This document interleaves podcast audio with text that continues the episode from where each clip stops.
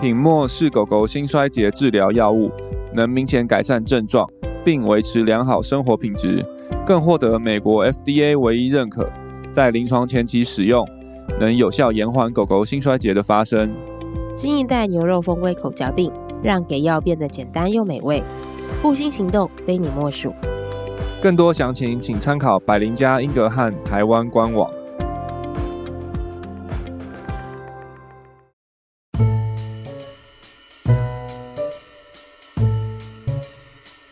欢迎来到动物医院三三九号，我是卢医师，我是马格。今天是成为你的避风港特辑，毛孩爸妈的心脏病完全指南第三章的 Part One。希望透过这个指南，让所有的毛孩爸妈都可以知道他们目前所需要的心脏病知识，也为未来可能会遇到的状况做足准备。听完了前两章的心脏病完全指南，今天递上最后一章给大家，针对已经在服用心衰竭药物的毛孩的居家照护知识，在这一集分享给大家啦。我们一起听下去。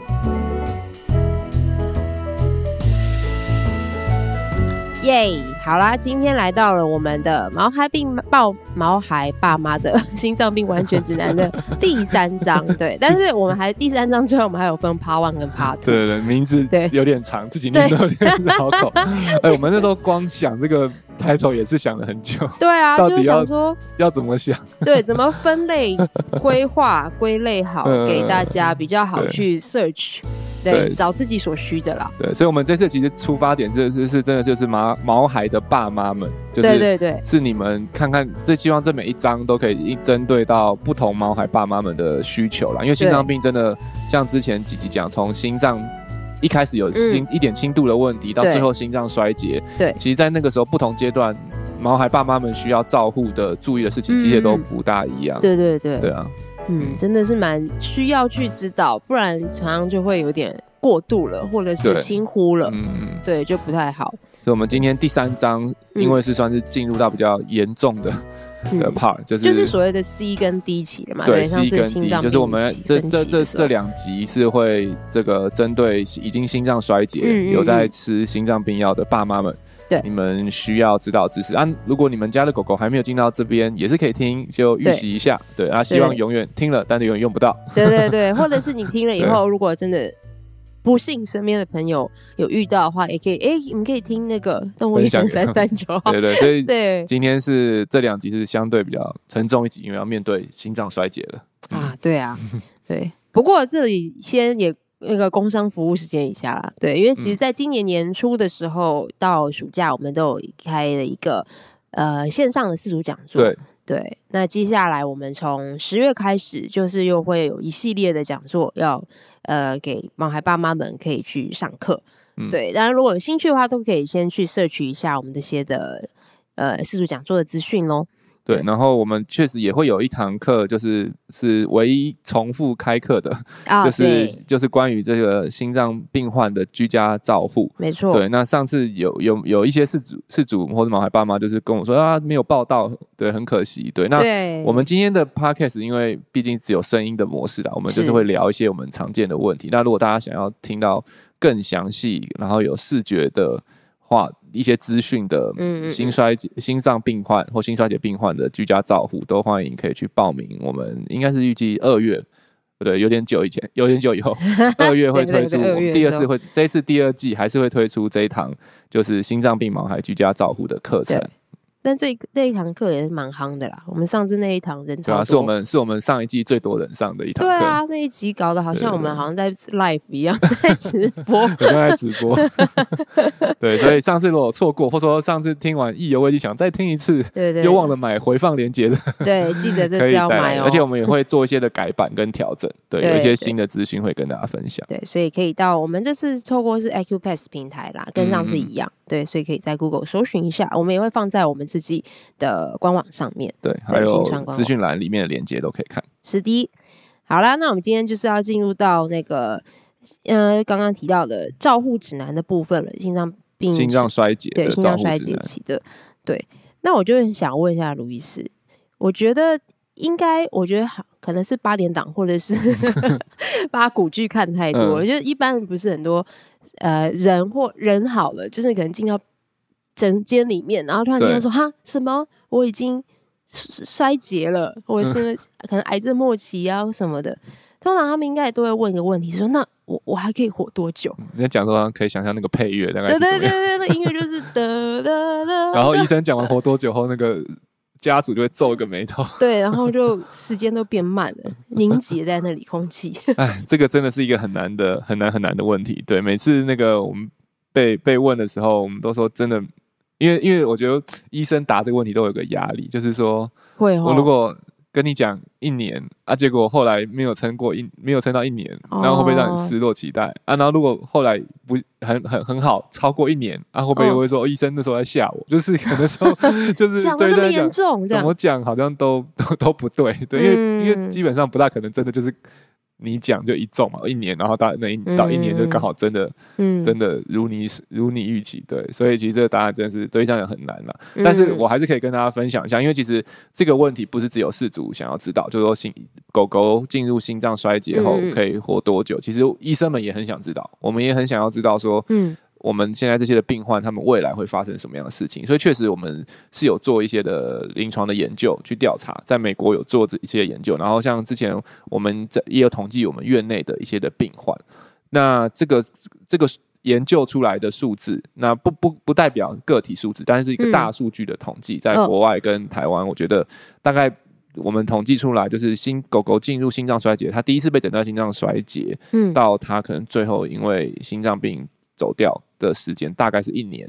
平均大概就是一年左右的哇的时间，嗯，对。但是这个就是一个大数据的统计。我们在我们医院或者在以前在专心，真的是有看到很多神奇宝贝。对，嗯、那个大家可以去专心动物的脸书，洪医师都会不时的 po 很多的神奇宝贝，就是 真的他们哇，就是心脏衰竭，但是控制稳定的很好，到三年、四年、五年的都、嗯、都有。但是反过来讲，确、嗯、实也有一些。宝贝们就是恶化速度比较快，嗯、可能真的是不到一年，他就可能从 C 期变到 D 期，嗯，然后就就就离开，嗯，对，所以一年我觉得是一个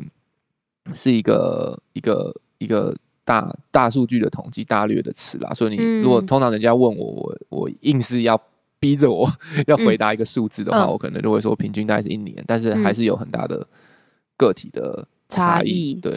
嗯。确实，就是也是还会还是会有维持的还不错的毛孩们。对对，嗯，不过这个我觉得就很有趣，就是说其实这些的毛孩啊，我们的治疗的方针跟用的药跟方向其实都是类似，都是类似，我们都是类似跟一样的，并没有说那些活得比较久，就是因为我们医生给他用比较好啊、比较贵的药，他们就活得比较久啊。那些活得比较短的，可能就是我们就给他比较不好的药或什么的，没有，其实给的药。都是一样，所以其实这些研究的过程中，我们就在去讨论说，那为什么会有这些的差异？当然，我觉得，呃，一个个体的动物本身个体的差异，确实一定是有，对，就是有些它可能先天它的心脏恶化速度就会比别人快，或者说它可能心脏身体的代偿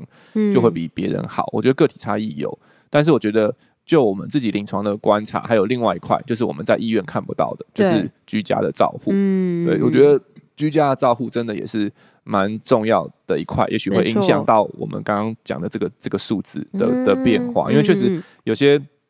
举例来说啊，就是像可能有有些事主真的是很认真也仔细的在在观察他们家狗狗的呼吸的次数，所以他即使真的是。心脏呃有肺积水，嗯，有有心衰竭的症状出现，他们都可以很及时的马上带过来，因为其实像肺积水也是可大可小，对，他如果在很早期就发现就带过来，可能我们拍 X 光后发现有一点积水，那可能就是打一针，然后调一下药就可以回家，嗯，对，然后他可能这个药又可以让他稳定好一段时间，嗯，但是也有可能是那种。一进来就吐血，然后，oh, 然后可能就快要休克的这种肺积水。对，那如果每一次肺积水都是这种状况，嗯，他可能也许撑不了几次这种状况，嗯，对。但是如果每一次都能够及早的发现来，那即使他心脏有持续恶化，我们的药物治疗都可以跟上。那我觉得，嗯、通常我们就可以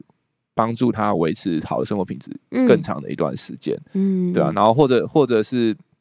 像说，可能有时候有有些时候在喂药，照居家照顾很重要，就是要准时的喂药。对，那有些可能真的是爸妈比较忙碌一点，可能就就是时间上面很难配合啊，所以药可能有时候喂的就是有有时候有喂，有时候没喂。嗯、那通常我们经验上这样的病患，真的有时候会就会比较不稳定一点，因为像真的有些时候他们真的就是需要靠那个药物去维持他们的心脏的功能，所以有时候你可能真的少喂个一两包，嗯，可能有些狗狗就会开始不变得不稳定，嗯、或是喘，对，所以真的居家照护，我觉得也是，我觉得也是，虽然现在我们还没有很直接证科学依据的证明，但我觉得就我自己个人的临床的经验跟感受，嗯、我觉得也是一个很大的影响。我们刚刚讲到那个问题，就是性进入心衰竭可以活多久？对，这个答案的影响的因子。嗯，也确实，因为其实他们呃，宝贝们来回诊可能就一个月左右，但是平常太多大多的时间，他都是在家里的嘛。嗯，对，就是就像我们节目的初衷，就是成为毛孩们的避风港。没错，没错。对，所以确实他们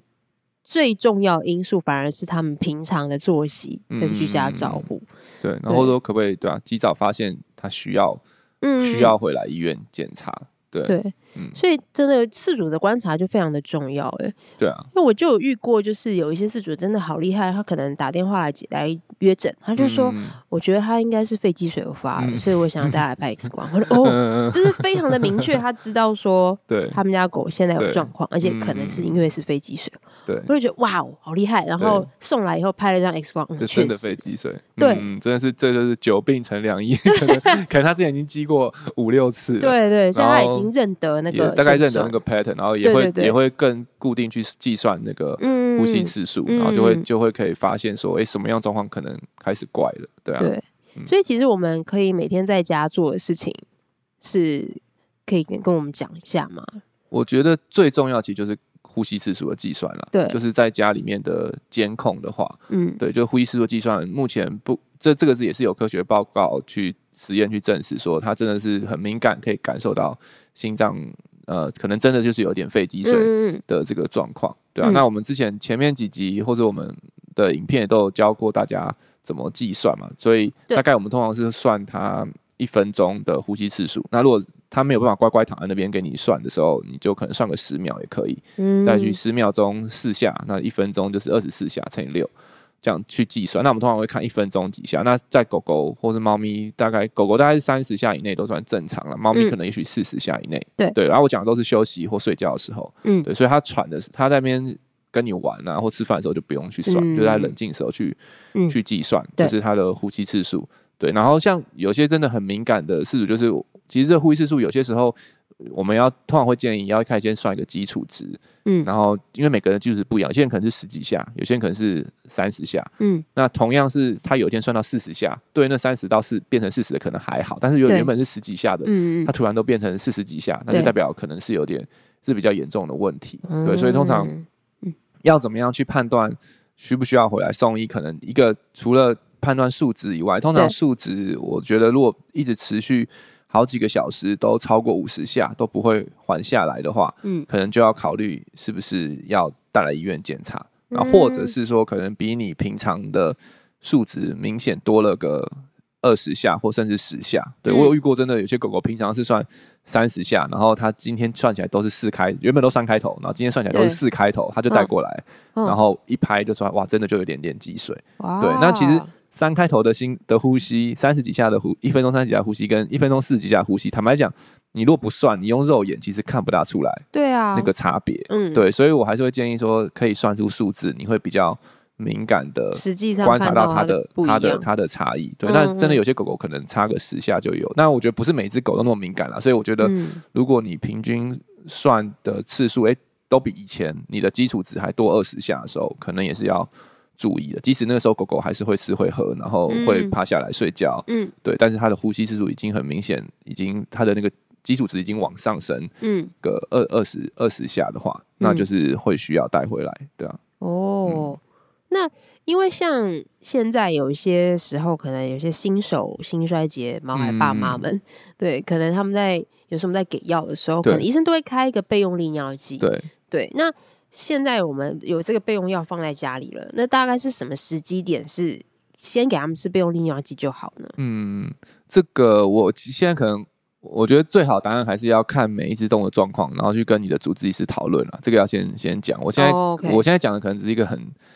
general 一般的一个原则，对。对，但是详细要怎么喂，我觉得会建议还是大家要去问你们的开那个备用药的主治医师，哦、因为备用药的药种跟剂量可能也都会不一样，对，哦、所以然后还有就是譬如你们家毛孩的肾脏状况也会不一样，嗯，对，但是一般来说就是什么时候要喂备用利尿剂，就是如果你呃呼吸次数持续超过五十下，或者说比平常基础值多二十下，然后持续超。大概一两个小时都是这样的状况，嗯，也然后他之前也都有肺积水过，嗯，也许你就可以考虑先喂一包额外的利尿剂，嗯，对。那如果喂完之后他他就缓下来了，那也许就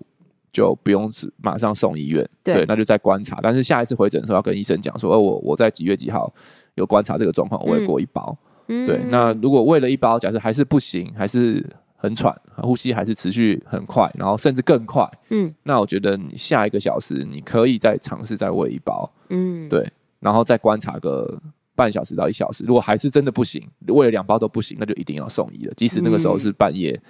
两三点，嗯，我都会建议还是要赶快送去。嗯，就是夜间有急诊的的医院去检查。对，但是这个是就很很很很一般的概的的原则啦。所以每只狗狗。的海的状况，我觉得还是要问，就是开这个备用利尿剂的主治医师去询问他一下。嗯嗯，确实，因为我觉得有的时候在有的时候饲主也会问我们说，嗯、那这备用利尿剂什么时候吃？就是有时候我们可能会跟他说，医生可能会跟我们说，哦，需要的时候。对。然后我们也是这样照实回答给饲主。所以说，那什么时候是需要的时候？对，是快死的时候吗？对啊，所以可能可以，你可以再多问一下你的。呃，医师逼问一下，他说，那是到底是实际上是什么样的时候会、嗯、会需要？对，不过确实说有些时候真的，有时候饲主的那个他们会比我们更知道动物什么时候需要，因为像我有也有遇过一些饲主是，他可能是不只是看呼吸，也会看动物的那个状态、眼神、哦，对啊，对啊，对，就是看他们的眼神是不是有点呼吸困难、不舒服的时候，嗯、对，对对，然后有些，然后什么时候是因为像其实那个呼吸有时候也会有一些的那个假性的。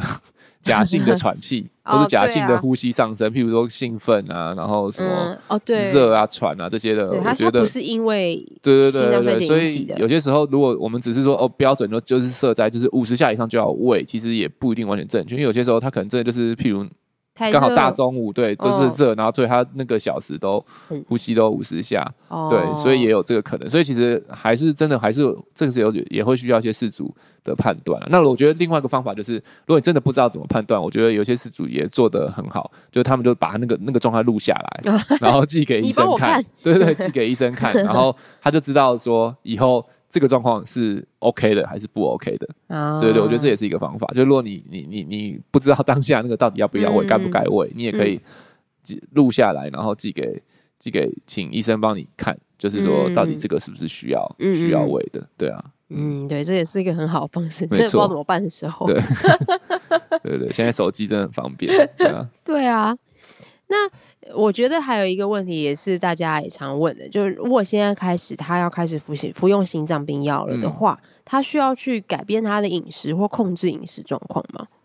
呃，饮食的话，其实还是是心脏病患的一个蛮重要的一块。对啊，那大原则的话，其实就是我们是。希望避免他进入所谓的恶病值，就是肌肉流失跟消瘦，嗯、因为心脏到后期末期的时候，它会就是会消耗很多的养分，就你吃进去的都被这个心脏消耗掉的概念，跟肿瘤其实有点点像，哦、所以心脏病患啊、肿瘤病患到后期他们都会很瘦、很瘦、很瘦。嗯、对，所以其实我们的控制饮食不是控制它的量，因为在我们人可能讲都会讲控制饮食吃少一点，diet，对对对，要瘦身，但是心脏病患不是，我们目标不是让他瘦身，反而是要让他维持好的体态，甚至可以。正常偏胖 一点，其实都是那个是那个都那个代表说他他的控制的是比较好，嗯、对，而且统计上面也有也有一些报告说，其实那些体态好的病患会活得比较久，嗯、体态不好的反而存活时间是会会比较短的，嗯、对，所以原则上其实心脏病患如果他们愿意吃，就可以让他们多吃。那要吃什么的话呢？大原则啦，今天可能也没办法细讲太多。如果想要更多了解的话，那个也可以去我们的网站上面，或者之后有课程，大家也可以去报名。就是呃，原则上就是呃，要那个高蛋白跟钠限钠限制，钠钠不能太高的的食物。对对，那最简单的选择就是目前市面上有处方的饲料，嗯，心脏病的处方饲料，嗯、那可以去去选择。那就我们的话，就会建议大厂牌的处方的饲料可以做这些的选择，嗯，对。然后，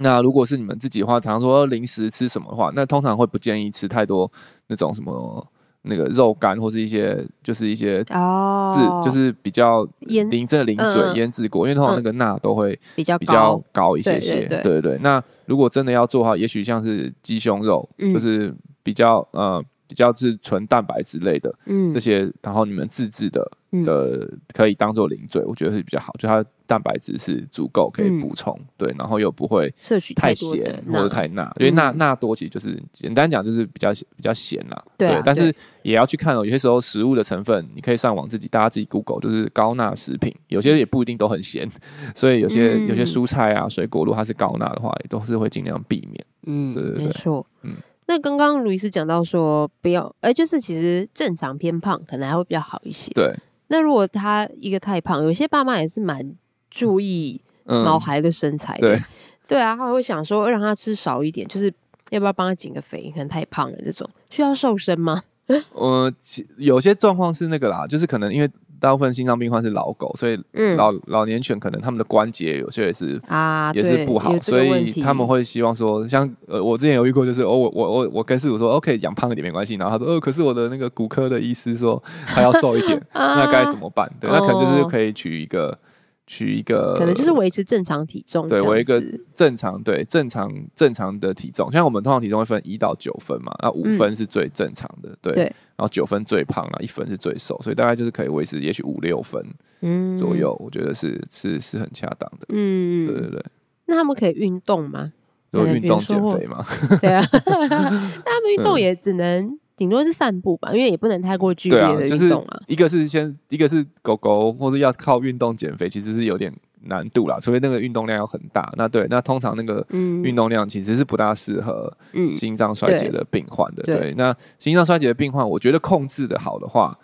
应该是还是可以有基本的散步啊这些的活动是可以的。对，但可能我们会建议不要做刻意剧烈的运动。嗯，对，就是散步、散步活动就好。嗯，对，因为其实每一次，其实我们都会说，在这个的大原则就是尽量避免它心跳加速的时候。对，因为其实像在狗狗或是猫咪，其实心他们的这些最常见的心脏病，他们心跳快，其实都会对他们的心脏增加负担、增加耗氧啊、嗯、增加瓣膜的的损耗啊等等。所以心跳快，其实一直持续在一个。快的高档的状况其实是不好的，所以不只是运动，嗯、可能过度的兴奋 或是过度的紧迫、害怕，其实对他们的心脏其实都是不好。对，所以最好的话就是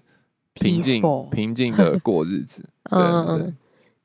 刚刚看画面，好像有一种禅意的感觉。对对对，然后那个那洪医师常常都会说，用当老佛爷在家里供着。对，但我觉得也不用到说这个完全就是很怕他运动了，就是就不要就说哦，哦，可能就是什么都不能做。我觉得也不到。这样的地步，对，因为我们其实控制，嗯、如果我们控制的好，我们目的就希望他还是有正常的生活嘛，那可以去跟你们出去散散步啊，等等的，对。但是可能像是那种去什么亲近农场玩三天两夜啊，啊或者是去河滨公园骑脚踏车，嗯、这种我就会不建议，比较不建议。但是一般公园散步是可以，而且其实你在散步的过程中，其实也是可以观察他心脏的状况，因为像在。人或者是狗狗其实也有一些研究发现，他们就会去做一个所谓的六分钟行走测试，就是看六分钟狗狗或是人可以走多远，来决定它的心脏的状况。就是心脏呃正常的人可能正常的狗狗啦，就统计下可能也许它可以一六分钟也许走四百五百公尺，然后他们就会发现，哎，心衰竭的狗狗可能就会只能走三百或三百多公尺。对，所以就是你也就可以去观察，就是你让跟狗狗去散步的时候，去观察看，哎，它。平常绕公园可以绕两圈，啊，现在慢慢只能绕一圈。嗯、那你这也也许也是一个一个讯息，告诉你说，哎、嗯欸，可能他的心脏的状况有来恶化。当然也不一定只是心脏，有可能是他关节关节退化，也有可能。但是但是总如果他自己将自己自行走路的时的距离有越来越短的话，嗯、其实也有可能会是一个健康的警讯啊。就是你在走的时候可以要观察。对啊，如果你已经知道你的家狗狗有心脏衰竭，我就会建议你就是让它走到它。不想走就抱起来，嗯，对，就不要勉强拖着他走，对对对，因为有些时候他们真的勉强他们做一些事情，是会是会让他们心脏有急性衰竭的风险。哇，对啊，嗯嗯嗯，哦，这是也是长知识了。嗯，但我觉得现在一般普遍的饲主们也越来越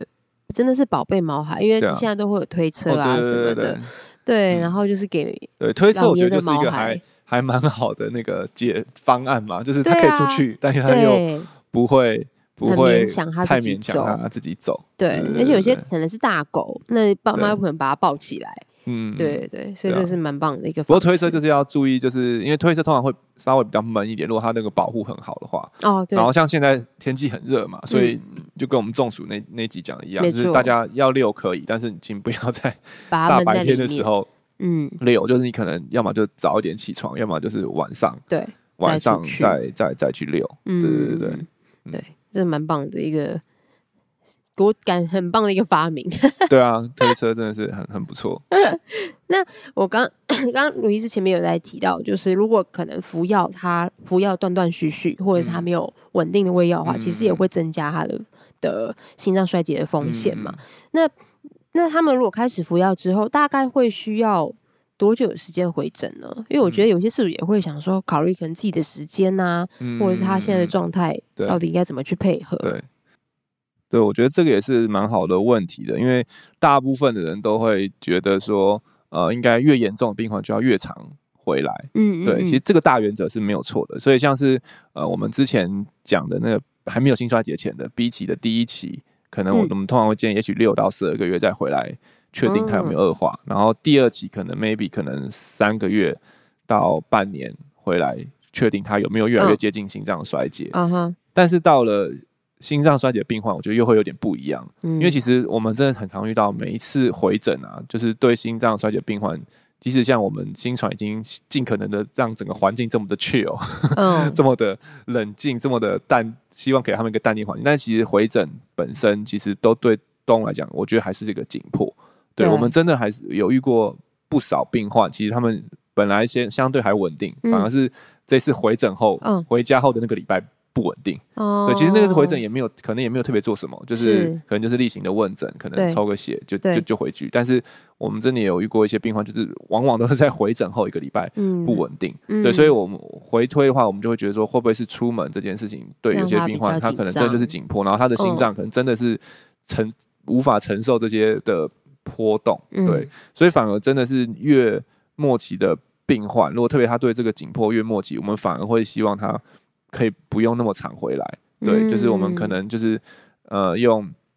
用远远远端的可能询问式的状况，拍片给我们看，然后去做药物的调整，对，但是原则上 C 期的话，我们通常是还是会已经心衰竭了，我们还是通常是会建议一到三个月。一定要回诊啊，就最最不要超过三个月，因为通常他们有在吃心脏衰竭药物，有利尿剂嘛。那我觉得，如果他的肾脏不好的病患，我觉得可能每个月都要追踪一下有没有肾脏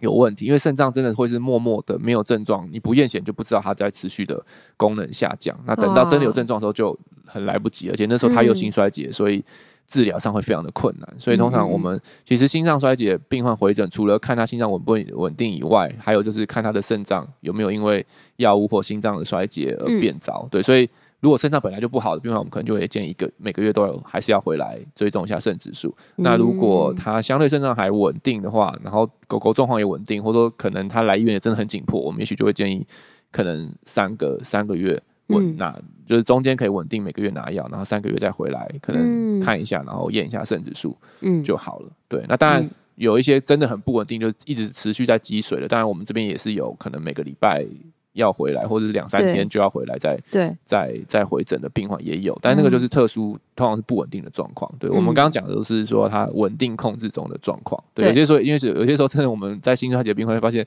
其实本来控制的都稳稳的，嗯，然后他的生活作息都稳稳的，就是因为来了医院 这个刺激，然后可能不知道是来，对，来这边遇到其他狗，人家对他叫，或者是说可能来医院本身他就很紧张，对，反而让他不不稳定。对所以我觉得这就是 回诊的日期，这也是很一个很很很 tricky 的问题。大原则上当然就是比起还没心衰竭，你都是大概半年、一年回诊追踪，然后都可以。但是如果有用药的，因为肾脏的关系，可能会建议至少一到三个月要验一次。对啊，然后还有再就是可能就是要问你跟你的主治医师沟通，他多久要回来，嗯、然后也看你家狗狗来医院的状况。有些当然来医院，他们就是很很舒服，完全还可以躺着睡。但有些真的就好紧张，对啊，嗯。突然就想听卢医师想讲，就想到说有几次可能帮医师保定，然后抽血，对，然后他但是狗狗就真的很紧张，对啊，然后就我也是淡淡淡定的握着，然后就说。你好，小心握它哦，把小心保定哦，因为它就是有可能会昏倒哦，或什么之类。然后就很淡定的讲这种话，我就觉得好可怕。本来我都没事的，然后我都跟着紧张。对啊，因为像有些狗狗，它们真的，一紧张，可能舌头就会变紫。对，很快耶。特别是那个博美，博美超容易的。对对对，所以就这种就真的就就是不大适合太上回诊，就是在家里供着就好。对对对，就当老佛爷就行。对啊，对好啦，那我们今天其实讲了蛮多诶，就是关于心脏病衰竭的毛孩他们的居家照护，这其实其实比较 general 一点，对不对？对啊，而且其实要讲，其实还有蛮多可以讲的。对，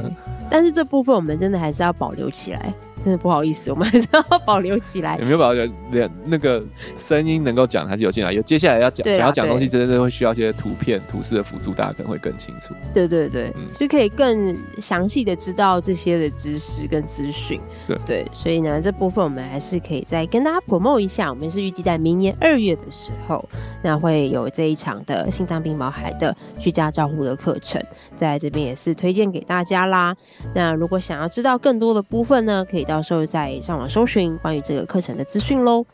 那今天的节目就差不多到这里。那下一集我们还会有个 Part Two 的部分呢，嗯、也是关于心脏病，呃，就是衰竭的毛孩们的，但是是关于药物的知识了啦。对，对我觉得这也是蛮蛮多毛孩们想知道的，所以我们会放在下节部分。是毛孩们想知道，还是毛孩爸妈想知道？呃，爸妈，然后他可能不知道自己有这个问题，欸，说明他其实也想知道，到底什么药这么苦？对，有可能哦，喔，我不要吃。对啊，好，可以一起听，可以一起听。对，到时候你可以放一抱着一起听。那今天的节目就到这里啦。那如果对于今天的节目内容还有其他的问题，欢迎透过五星评价留言或填写资讯栏里的 Q&A 链接与我们联系。喜欢我们的节目，欢迎订阅动物医院三三九号 Podcast 频道，点赞我们的脸书粉丝团及追踪我们的 IG。如果想要获得更多的医疗资讯或观看影片版本的节目，请上新传动物医院官网及订阅新传动物医院 YouTube 频道。我们下集见喽，拜拜，拜拜。